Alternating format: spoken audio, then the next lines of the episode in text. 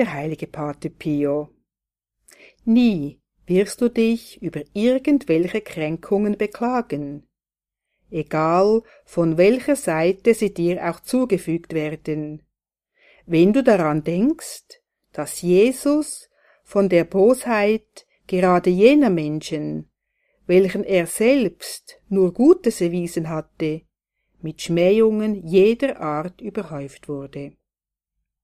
Allen wirst du in christlicher Liebe vergeben, wenn du dir das Beispiel des göttlichen Meisters vor Augen hältst, der sogar diejenigen, die ihn kreuzigten, vor seinem Vater entschuldigte. Nachzulesen in Pater Pio Guten Tag beim 14. September.